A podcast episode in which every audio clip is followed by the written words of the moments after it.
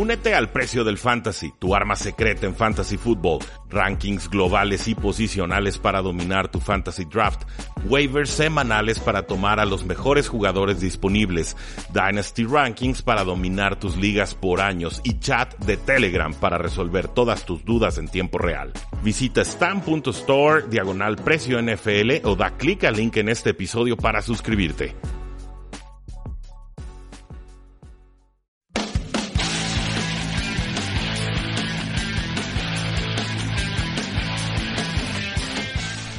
Saludos a todos y bienvenidos a un programa más de Tres y Fuera, donde la NFL no termina y nosotros tampoco. Mi nombre es Rudy Jacinto, me encuentran en Twitter como arroba NFL y el día de hoy vamos a estar platicando sobre el Thursday Night Football entre las Panteras de Carolina y los Tampa Bay eh, Buccaneers. Pero antes dando una rápida recopilación de noticias que se están dando a lo largo de la NFL y comenzamos entonces con la acusación de violación contra Antonio Brown eh, que se origina de una exentrenadora con la que estuvo en colegial y con la cual nos dice Antonio Brown en respuesta que eh, tuvo relaciones consensuales, dejémoslo así, mientras que la demandante dice que no, que fue que se impuso físicamente a él. Es una demanda de índole civil, no criminal, eso es lo primero que me, me brinca. O sea, normalmente si quieres justicia de este tipo, pues lo demandas por la vía criminal, para que realmente haya un proceso eh, penal como tal.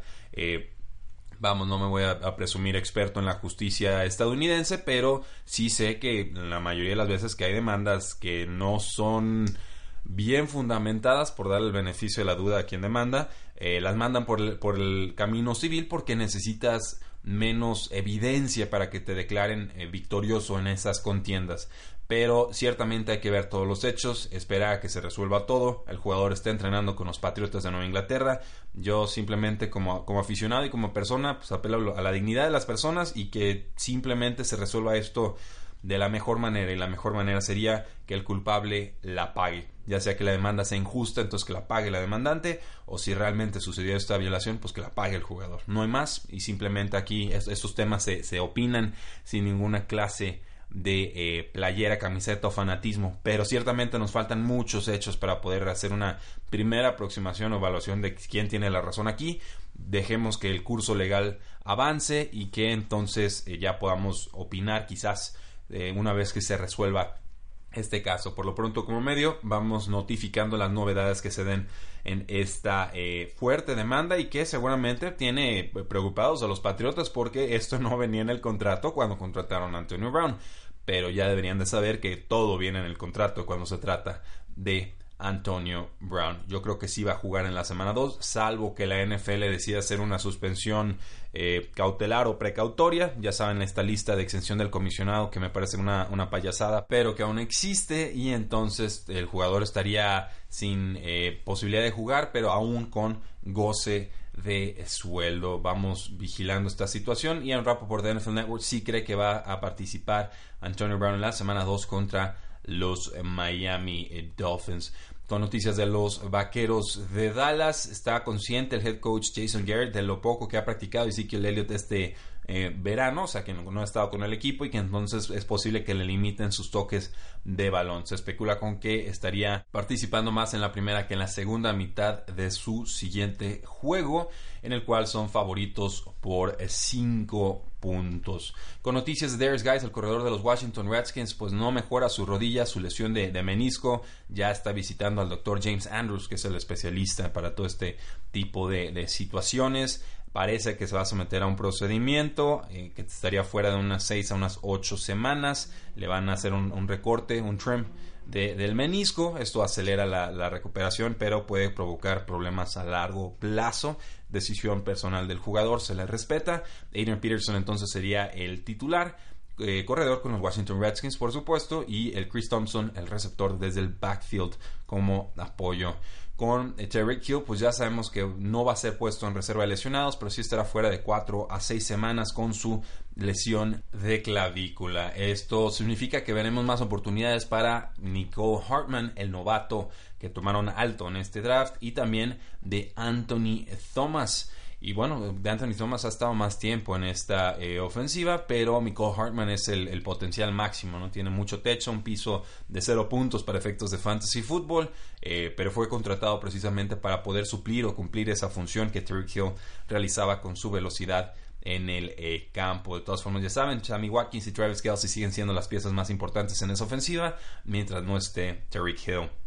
Con los Ángeles Chargers, pues lo de siempre, lesiones, desgraciadamente Mike Williams, lesión de rodilla, no ha podido practicar, dice el head coach Anthony Lynn que está absolutamente preocupado con la rodilla del receptor número 2 Mike eh, Williams y con eh, Hunter Henry, es otro jugador talentoso, otro jugador que perdieron, eh, no sabemos cuándo vaya a volver, sí dejan abierta la posibilidad de que regrese esta temporada, pero ya se perdió todo el 2018, parece que se va a perder buena parte del 2019. Henry había regresado después de ocho meses de que se había roto el ligamento cruzado eh, anterior.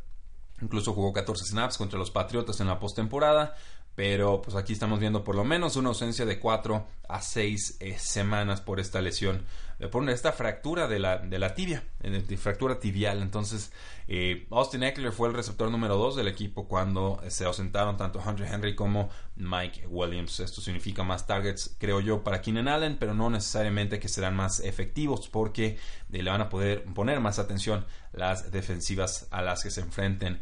Eh, Jordan Reed, conmoción, sigue en el protocolo de conmociones con los Washington Redskins, ya saben, Vernon Davis es el suplente, eh, con Cordy Glenn, pues el, este tackle izquierdo de los Cincinnati Bengals eh, se mantiene todavía en el protocolo de conmociones. El tackle Andrew Smith fue quien lo sustituyó y lo seguirá haciendo mientras no se recupere. Con los Oakland Raiders, pues desgraciadamente el safety Jonathan Abram fue puesto en reserva de lesionados y básicamente se va a perder toda su temporada de novato después de haber jugado bien contra los Denver Broncos. Posiblemente pierdan a su mejor defensivo justo antes de enfrentarse a Patrick Mahomes. Qué desafortunada situación.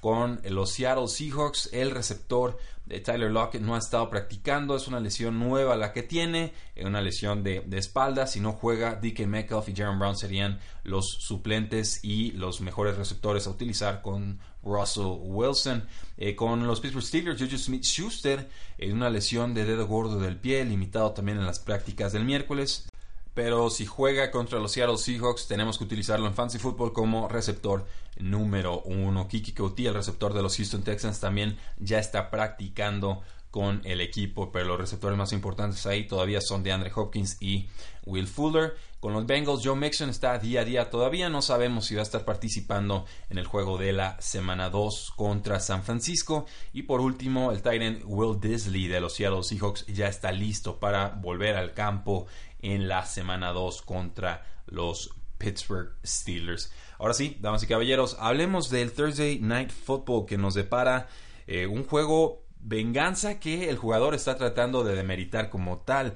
Eh, recuerden, el defensive eh, lineman, o liniero defensivo no tackle Gerald McCoy de los Tampa Bay Buccaneers, fue sacado del equipo de fea manera, reemplazado con Andamo Konsu y llega entonces a, a jugar esta semana número 2 con las Panteras de Carolina contra su ex equipo. Dice que no es un juego venganza, pero que sí hay ciertas personas en, en la directiva o en la institución de los Buccaneers a quien no le cae bien él y viceversa.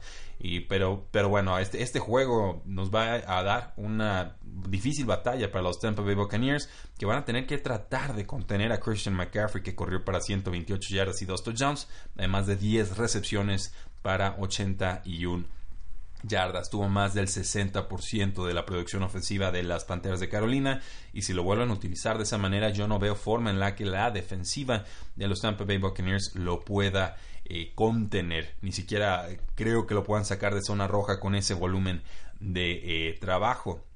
Ahora, Winston es la gran noticia de este partido. Volverá a lanzar intercepciones, volverá a costarle a su equipo con entregas de balón. Viene de lanzar tres intercepciones, dos de ellas regresadas para eh, touchdown. Obviamente le van a pedir una actuación más sólida, más segura, más eh, cautelosa con el balón, porque si no, el partido estará perdido desde el primer eh, snap. La defensiva de los Buccaneers queda de ver. Cam Newton no se vio del todo brillante en la semana 1, pero Eh, creo que en la medida en la que se apoye más con los receptores y se vuelvan más impredecibles, podrán hacerle daño a esta eh, mala defensiva todavía de los Tampa Bay Buccaneers. Del lado ofensivo con Buccaneers, pues ver si Mike Evans ya se recuperó de su enfermedad, que lo tuvo muy limitado en la semana 1, ver si le dan más oportunidades al corredor Ronald Jones II, que tuvo muchas, muchas yardas y que para mí fue el jugador más eficiente y, intrigante en ese eh, backfield. Todavía hablan de que va a haber un comité, una actuación más así de Ronald Jones y creo que nos podemos ir olvidando tanto de Peyton Barber como de Dare Wale, quien seguirá apoyando seguramente en terceras eh, oportunidades. Christian McCaffrey tuvo 29 toques de balón. Creo que hay que reducirlos. La temporada es muy larga. Voy a dar a, los, eh, a las Panteras de Carolina para ganar este partido. En general, porque creo más en Cam Newton que en James Winston. Porque creo más en la defensiva de las Panteras de Carolina que en la de Buccaneers. Porque Panteras va a estar jugando como eh, local y porque Panteras es favorito por 6 puntos y medio. Entonces le voy a respetar ese récord a las Panteras de Carolina y creo que volverá a ser un duelo complicado para los eh, Buccaneers, quienes de hecho en el último duelo contra Panteras, en el, 2 de diciembre del 2018, le ganaron a Carolina 24 a 17. No creo que aquí se repita la historia. Damas y caballeros, muchas gracias. No olviden seguirnos en todas nuestras formas de contacto, Facebook, Twitter, Instagram y YouTube. Por supuesto, suscribirse a este su podcast, Tres y Fuera, porque la NFL no termina y nosotros tampoco. Tres y fuera.